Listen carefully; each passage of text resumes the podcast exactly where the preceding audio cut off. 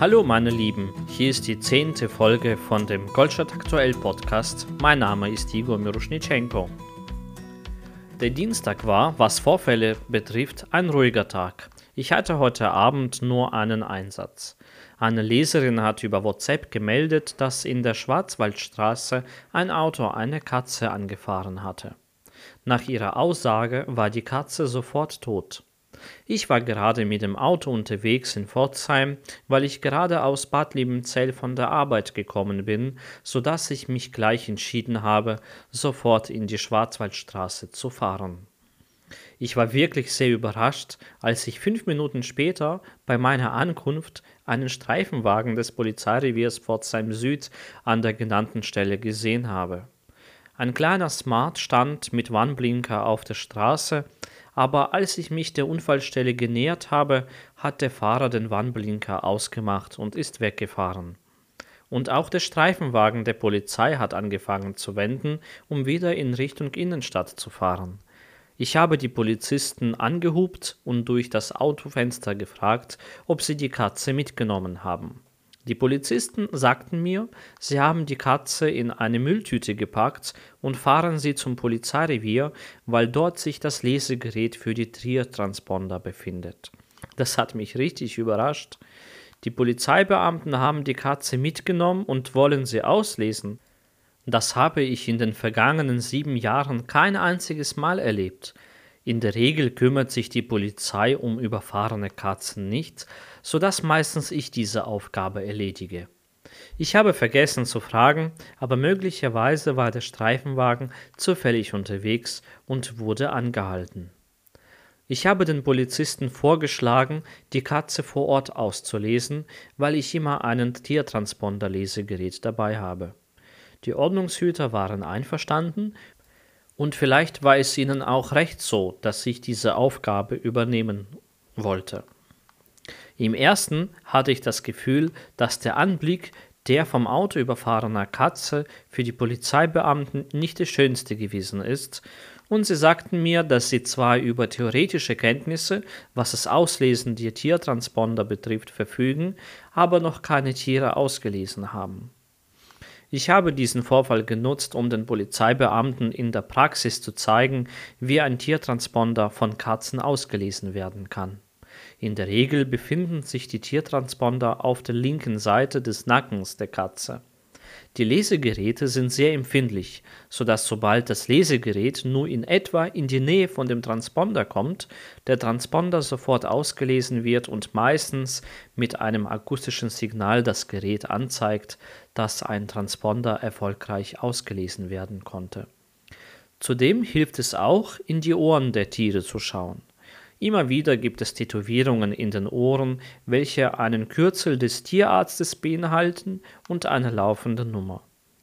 Es ist nicht immer einfach herauszufinden, welcher Tierarzt es sein könnte, aber eigentlich kennen alle Tierärzte unserer Stadt die Abkürzungen ihrer Kollegen und so kann man sich bei irgendeinem Tierarzt melden und der würde schon weiterhelfen und sagen, zu welchem Tierarzt dieses Kürzel gehört. Dann müsste man sich bei dem anderen Tierarzt melden, dem Tierarzt, welcher die Tätowierung angebracht hatte, und aufgrund der Nummer kann er dann in seinen Unterlagen nachschauen, was für ein Tier das ist und wer der Halter des Tieres denn jetzt sei und diesen Halter dann benachrichtigen. Ich erzählte den Beamten, dass in der Regel acht von zehn Katzen weder einen Transponder angepflanzt haben noch über eine Tätowierung verfügen. Und wenn überhaupt ein Transponder da ist, so ist es ganz oft nicht registriert. Ehrlich gesagt bin ich davon ausgegangen, dass diese rot-weiße Katze auch keinen Transponder haben wird. Die Polizeibeamten machten den blauen Müllsack auf und ich habe gesehen, dass dort eben eine rot-weiße Katze liegt. Man sah ein wenig Blut und es war klar, dass die Katze relativ schnell nach dem Überfahren durch das Auto gestorben ist. Ich zeigte den beiden Beamten, wo man mit dem Transponder-Lesegerät bei Katzen absuchen müsste, und mein Gerät hat sofort ausgeschlagen. Auf dem Display erschien eine lange Nummer, die Nummer des Transponders. Nun wussten die Beamten aber nicht mehr, was mit dieser Information sie zu tun haben.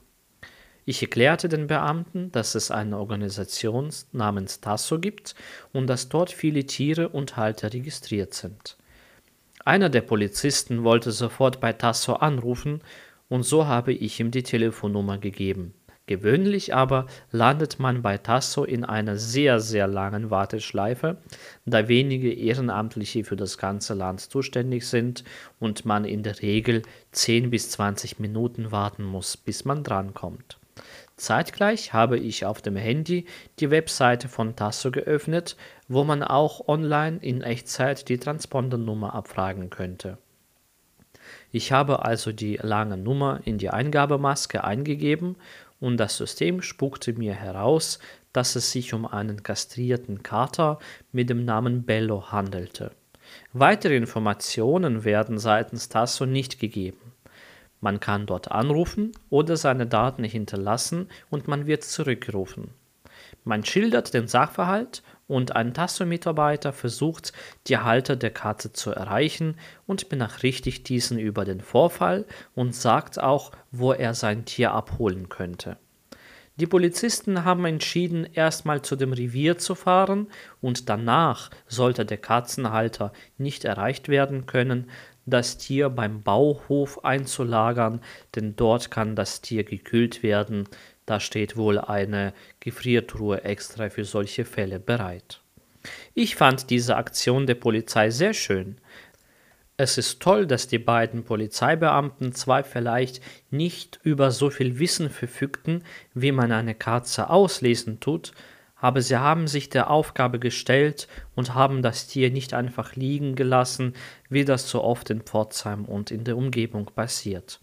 Und die Beamten wussten, dass auf ihrem Revier ein Lesegerät zur Verfügung steht. Sicherlich gibt es dort erfahrene Beamte, und auch wenn nicht, einen Transponder auszulesen ist kinderleicht und es kann eigentlich nichts schiefgehen.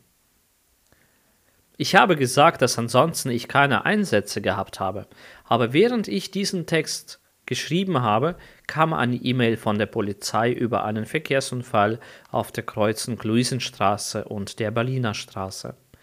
Ich bin dorthin herausgefahren und habe gesehen, dass sich zwei Fahrzeuge im Kreuzungsbereich getroffen hatten. Genaue Informationen zum Unfallhergang konnten die Beamten vor Ort noch nicht sagen, aber für mich sah es so aus, als ob ein roter Mitsubishi aus Richtung Leopoldplatz gekommen ist und dann in die Fahrertür eines Opel gefahren ist, welcher von der Luisenstraße aus Richtung Bahnhof kam.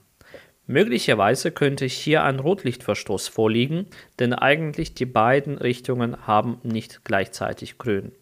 Könnte sogar sein, dass die Mitsubishi-Fahrerin einen grünen Abbiegepfeil als grünes Licht interpretiert hatte und in den Kreuzungsbereich eingefahren war, obwohl eigentlich sie rot hätte.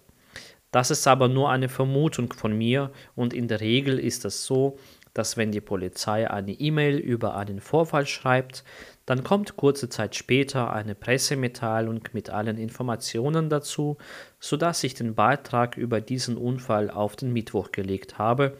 Bis dahin soll die Pressemitteilung angekommen sein. Mich freute auch hier die Polizei, denn natürlich die Kreuzung Luisenstraße und Berliner Straße ist sehr stark befahren. Hier hat aber die Polizei sofort eine Verkehrsregelung durch drei Polizeibeamte organisiert denn die Kreuzung war durch die Unfall- und Einsatzfahrzeuge blockiert und man konnte nicht mehr nach der Ampelschaltung fahren. Die Polizeibeamten haben diese Aufgabe der Verkehrsregelung sehr gut durchgeführt. Es war aber auch hier deutlich zu sehen, dass einige Verkehrsteilnehmer gar nicht wissen, wie sie sich zu verhalten haben, wenn Polizeibeamte Verkehrsanweisungen geben. Und viele Autofahrer haben gar nicht mitbekommen, dass der Verkehr jetzt durch die Polizei geregelt wird und haben die ganze Zeit gehupt, als die Autos nicht losgefahren sind, als die Ampel für sie das grüne Licht angezeigt haben. Ansonsten meldete die Polizei folgende Vorfälle aus unserer Region. In Niefern-Öschelbronn bei der Autobahnbaustelle haben Unbekannte in der Zeit zwischen Mittwoch 17.30 Uhr und Montag 8 Uhr morgens einen Baucontainer aufgebrochen und mehrere teils hochwertige Werkzeuge gestohlen.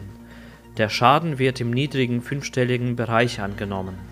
Das Autobahnpolizeirevier Pforzheim bittet Zeugen oder Hinweisgeber, sich zu melden.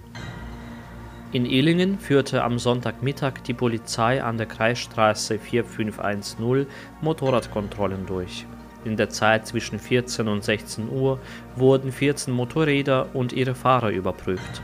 Beanstandet wurden unter anderem die nicht vorhandenen Sicherheitsbestimmungen und ein Fahrzeug hat nach der Kontrolle der Polizei so gravierende Veränderungen oder Mängel gehabt, dass die Betriebserlaubnis da erlöschen gewesen ist. Das war's von mir in diesem wesentlich kürzeren Podcast im Vergleich zu der halbstündigen letzter Folge.